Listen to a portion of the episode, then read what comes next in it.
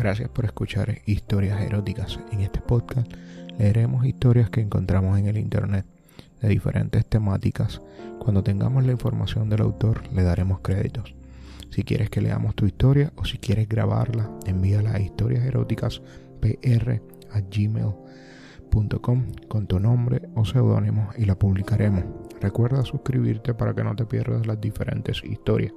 Y ahora, la historia de hoy.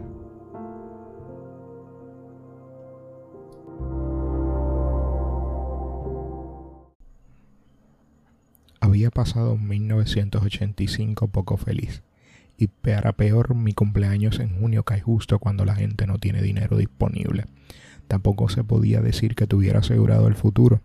Nunca en 24 años había tomado en serio el trabajo. Como balance tenía más pérdidas que ganancias y en eso estaba.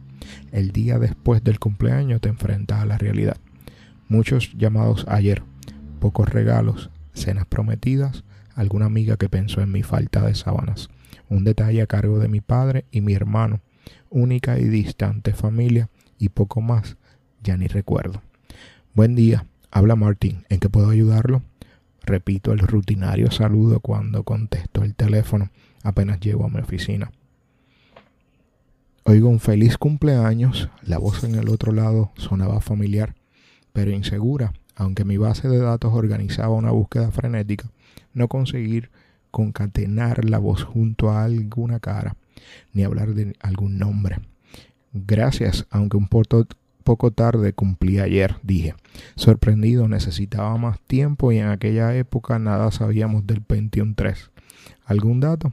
Algo que permita saber si debo ser amable con ella o puedo actuar como siento y mandarla a la mierda. Ni te imaginas quién habla, me dijo esa voz.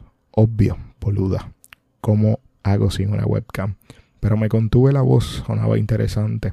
Dame alguna pista, dije. De acuerdo, hace siete años escribiste en mi libro de egresada. No lo mereces, pero no importa. Imposible. La Vicky no podía ser. Pero nadie más que ella tuvo esa dedicatoria. Como una especie de venganza, estaba tan, pero tan buena, que daba pena que fuera la novia de un buen amigo. Por eso el texto no se lo merecía, pero todos le hubiéramos roto el culo. Nos dejamos de ver cuando se separó de Charlie, quien según ella era tan serio que no se animó a desvirgarla. Seguía sin creerlo, pero ahora la conversación me arrastraba. Vicky, sos vos. ¿Cómo te acordaste? ¿Cómo me encontraste? Casualidad dijo. Le llamé ayer a Andrés por nada y él me pidió que te diera una alegría, me dijo. Andrés era mi hermano de juerga, nada nos pasó solos pero él ahora estaba retirado formalmente debido a su noviazgo y a sus estudios.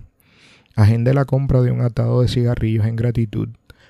Besos telefónicos, saludos y una cita esta tarde. Nada del otro mundo, pero hasta ahí el mejor regalo. Llamé a Andrés, quien confirmó la historia y pidió un atado de gitanes. No en vano era mi hermano de huelga, pero odio decirle ya sé. Ni quise pensar mucho, más de cinco años sin verla. Si llamó debe estar hecho un vagarto cruza Argentina entre Bagre y Lagarto, pero era, es decir, estaba tan pero tan buena, no se podía perder la oportunidad de comprobarlo. A las 19 horas, nada original. Buenos Aires, Corrientes y Florida, esquina pública si las hay, y el pibe quieto, tipo estado, estatua esperándola. Lo primero que me llamó la atención fue la mirada de los hombres de alrededor. Se daban vueltas y después miraban hacia donde estaba parado. Claro, cuando la vi me lo expliqué. Era una aparición, una diosa pagana. No agoto descripciones inútiles. Se sabe cuando los hombres giramos por solamente ver pasar a una mujer. Un beso de saludo, extrañamente pegado a la comisura de mis labios. Caminamos juntos, juntos hacia un bar y nos contamos los cinco años en dos horas. Ni qué decir de mi excitación. A mi incrédula inicial hora se agregaba una molesta conciencia de que esta mujer pertenecía al grupo de las que nunca te dan bola. Esas que podrían ser modelos cotizadas en países muy caros, pero prefieren un buen matrimonio con un tipo de mucha plata. Ninguna cualidad tenía yo cercana a esas realidades, salvo que ella recordara el comentario burlón sobre las proporciones directas entre mi nariz y mi miembro. No encontraba un solo motivo para su llamada Por eso no pensé en seducirla. La conversación derivó a la supuesta seriedad de aquel novio, amigo en común, que no se animó a desvirgarla. Eso fue hace mucho, pero fue así. Tu amigo era un pelotudo. Lo tomé como una declaración de principios y desde ahí cambió todo. A partir de esa frase no dejé sin usar ningún recurso posible, imposible, propio, prestado, robado, conocido o sospechado, o incluso nunca visto, solo para que culiara conmigo. No recuerdo por qué razón me acompañó al departamento, sí sé que aproveché el ascensor para acercarme a su boca y no me rechazó. Apreté su cuerpo contra la pared y le abrí la camisa. Repasé a conciencia las estupendas tetas, pero siempre como controlándolas, como si yo quiero se hace, pero si ella quiere lo tengo que pensar. Besé infinitas veces sus pezones, recogí rí con mis manos todo su cuerpo, me arrodillé y con la lengua entre sus piernas le obligué a abrirse para chuparla bien. Solo se le oía gemir hasta que explotó. Sus jugos se hicieron caudalosos y aproveché para erguirme y mirarla. La subida de cinco pisos tardó 25 minutos. Llegamos todavía excitados y ella dispuesta a seguir con total indiferencia. Retiré lo que fuimos a buscar y en diez minutos estábamos en un taxi, rumbo a su casa. Su mano en mi pierna transpiraba. ¿Por qué me tratas así? ¿No te gustó lo que hicimos? Le indiqué al chofer que buscara un hotel, el más cercano. Desde que salimos de mi departamento hasta que entramos a la habitación, yo solo había soltado monosílabos, pero la tomé muy dulcemente. Estaba empezando a enamorarme y la desvestí. Se rescotó en la cama y yo seguía sin poder creerlo. Ni en la más puñetera de mis fantasías había tenido una mujer así. Tan solo la penetré, introduje la mitad de mi pija y se soltó. Yo sabía que eras así, sabía que una de tu tamaño iba a llenarme de verdad. Escuché. Solamente tuve que empujarme bien adentro de ella para que explotara de nuevo en un tremendo orgasmo y pidiera más. Me obsesioné con aguantar más que nunca, si bien mis 21 centímetros siempre tardaron más de 30 minutos en soltar la leche, hoy quería quebrar mi propio récord. Recité en mi mente de memoria la formación del Racing Club campeón del mundo en un par de poesías pornográficas de adolescencia. Recordé el cumpleaños de Andrés, que nunca más olvidaría. Pasé revista a todas las feas que no quisieron acostarse conmigo y a las lindas histéricas que no se animaron a mamármela. La puse boca abajo y continué bombeando muy despacio para que tomara conciencia del volumen desplazado en cada embate. Pidió más y la dejé subirse en mí. Desde abajo disfrutaba el hermoso paisaje de sus tetas golpeándose en casa bajada. Tomó mi cabeza con una mano e hizo que me irguiera un poco semisentado. Con su otra mano agarró una de sus bamboleantes tetas y la introdujo en mi boca. Gózame, mi amor, gózame, toma de mi teta, chúpamela toda, fueron sus palabras. La regresé debajo de mí y cambié el ritmo. Ahora no paraba sin cesar, entraba y salía de ella con rabia. Mis huevos rebotaban contra su entrepierna y en cada choque la, la sentía vibrar. Basta, por favor, déjame respirar. Necesito parar, dame un poco de aire, seguía diciendo.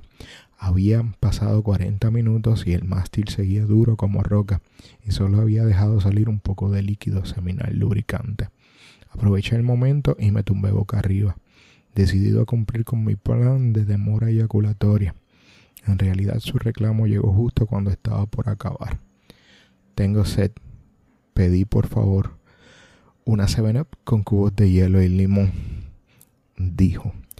Le hice caso, no podía saber a lo que me exponía, pero cuando llegó el servicio empezó otra historia. Tomó un vaso largo y se sirvió. Yo seguía acostado observándola, adorándola, desde la cama, un par de cubitos y mucho limón. Se acercó a la cama y convidó. Bebí un sorbo pequeño, me recosté. Mi pija estaba directamente apuntando al espejo del techo. Estaba impresionado casi con miedo.